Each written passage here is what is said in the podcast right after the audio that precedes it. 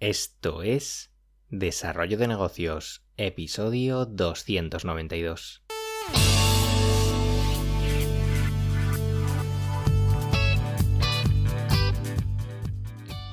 Muy buenos días, ¿qué tal? ¿Cómo estás? Bienvenido, bienvenida de nuevo al podcast Desarrollo de Negocios, el programa donde ya sabes hablamos de ideas, de reflexiones, de estrategias, de oportunidades, de cosillas relacionadas con el mundo de los pequeños negocios, con el mundo del emprendimiento que te pueden ayudar o inspirar para crear los tuyos propios. Eh, al otro lado del auricular, ya lo sabes, Álvaro Flecha me puedes encontrar en álvaroflecha.com. Y hoy toca, bueno, toca un poco reflexionar sobre un asunto que puede parecer así un poco tonto, pero es más, más importante de, lo que pueda parecer. Porque hoy vamos a hablar de, de, metas y de cómo quizá no está del todo bien planteado este, este asunto de fijarse metas como tal porque este tema ya es bastante viejo, que siempre se nos ha dicho que, bueno, debemos ponernos objetivos, ponernos metas, y claro, tanto si los alcanzamos como si no, pues eh, al final siempre surgen problemas. Hoy voy a mezclar también un poco de, estoicismo con, con algo que leí en un libro titulado Cómo fracasar en casi todo y aún así triunfar de, Scott Adams, que es un libro que está bastante recomendable, te, recomiendo que eches un vistazo. Y, en este libro, pues eh, Scott, que bueno, es un, es un, dibujante de cómics, si no recuerdo mal, pues es bastante tajante con, el asunto de las metas y dice que, bueno, él literalmente afirma que son para fracasados. Yo no, no quiero ser tan, tan radical, no es para tanto, a ver eh, tampoco es un plan de, llamar fracasado a nadie porque siga un sistema de metas, porque bueno, todos lo hemos hecho al final. Eh, es que bueno, el tema de las metas, si lo piensas, tienen bastantes cosas malas, porque para empezar plantean objetivos que en muchas ocasiones pues están fuera de nuestro control y claro, al final pues vienen las frustraciones. Eh, por ejemplo, supongamos, mm, vamos a traerlo al mundo de los negocios y que quieres montar un negocio y te pones como meta eh, facturar pues 50.000 euros en tu primer año. Pues realmente hay muchas cosas dentro de esta meta que están muy lejos de depender de, ti mismo. Además, pues, ¿cómo vas a llegar a alcanzar esa cifra? Eh, ¿Por arte de magia? ¿Simplemente por plantearte la meta como tal? Y aquí es donde entran en juego los sistemas. Porque volviendo al ejemplo anterior y transformando la meta en un sistema, pues podrías crear una metodología de trabajo que, pues, que te ayude a llegar a cierto nivel de facturación. No sé, eh, con acciones. Esto es un sistema que lleva a cabo dentro del mismo pues se llevan a cabo unas acciones como podrían ser pues hablar cada día con varios posibles clientes, crear una estrategia de embudos de venta, estrategia de contenidos, crear campañas de Facebook, de Facebook Ads, bueno, al final ya sabes, esto es una serie de, tareas que tratarían de, de acercarnos a, bueno, no sé si al objetivo como tal, pero sí, sí a ponernos en el camino en la dirección adecuada.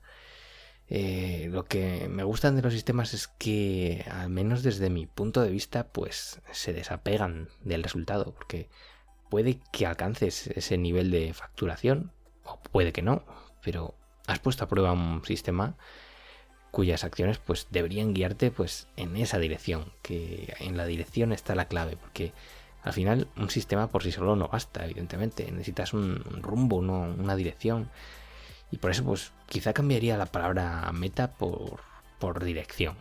Que las metas son como algo muy, muy estático y, sus resultados, pues al final, solo pueden, pueden ser, pues, o buenos o malos, o blanco o negro, o no sé, por ejemplo, ejemplos de metas. Pues adelgazo 20 kilos en un año o no. O facturo esos 50.000 euros en mi primer año o no los sistemas pues no, no, se apegan a ese resultado porque no, no, tienen ese resultado tampoco tan, tan fijo y hacen aumentar las posibilidades de, lograr lo que te propongas, aunque sin entender esa propuesta, pues como te digo, con, como algo estático, como algo muy limitado en el tiempo. Y todo ese tema que puede parecer un poco, no sé, un poco chorrada, un poco que suena así a, no sé, a historias mentales, pues yo creo que no lo es, es más importante de lo que pueda parecer, porque en el mundo de los proyectos online, bueno, en cualquier ámbito de, nuestra vida, pues todo el mundo al final pues no hacemos más que fijarnos metas que además pues no dependen de nosotros el resultado. Eh, y ya te digo, el mundo del emprendedor pues es algo que se hace continuamente, no sé, por ejemplo, alcanzar eh, X número de suscriptores en YouTube mm, de aquí a un año, o que me sigan no sé cuántas mil personas en Instagram en de aquí a X tiempo. Facturar lo de antes, facturar X cantidad de dinero de aquí a X tiempo. Eh, conseguir X clientes nuevos cada mes. quizá podríamos cambiar el chip simplemente y dar una vuelta y, por ejemplo, pues en el, caso este de que te he puesto de, no sé, aumentar el número de suscriptores en YouTube, pues, vamos, de conseguir X suscriptores en YouTube, pues podríamos cambiarlo por eh, seguir la dirección para aumentar mi número de suscriptores en YouTube, para lo cual, pues seguiré un sistema de crear X contenidos en vídeo cada cada semana, eh, interactuaré con ciertos hashtags, eh, crearé una estrategia de, deseo para YouTube, enviaré propuestas de colaboración con ciertos influencers de mi sector eh, e iré pivotando en función de cómo vayan esta dirección. como ves, al final la fórmula es bastante simple, es la dirección para empezar, más el sistema para seguirlo. Y un factor que me gustaría meter es el apego. Le restaría el apego. Porque es, este tema es importante, el tema del apego, y es donde eh, aquí quizá entraría en juego eh, el tema del estoicismo, porque al final hay que aceptar en la vida y en los negocios que hay cosas que, dependen de nosotros y muchas otras que no. Eh, facturar una determinada cantidad de dinero o conseguir más seguidores o que nuestro producto sea considerado el mejor por nuestros clientes, pues son cosas que se escapan de nuestro control y es conveniente tener simplemente lo que sí depende de nosotros, ya sea pues ir mejorando pues nuestro e-commerce o realizar más y mejores campañas o este tipo de cosas que sí dependen enteramente de nosotros para centrarnos en ellas y no apegarnos a ningún resultado que, no esté dentro de lo posible. Eh, no esté dentro de lo posible, que estén dentro de nuestras manos. Y reflexionando ahora sobre todo este tema veo mucho paralelismo entre el, tema de las metas versus sistemas y el tema del estoicismo, de lo que depende de nosotros versus lo que no. Así que nada, todo esto, bueno, se, se resumiría para que que te sirva eh, y puedas ponerlo en práctica es que a la hora de que pretendas lanzar un proyecto, pues tengas en primer lugar una dirección que seguir, para después olvidarte de metas que no dependan de ti e ir fijando pues sistemas que te guíen por el camino que quieres seguir. Y si no llegas, pues no pasa nada.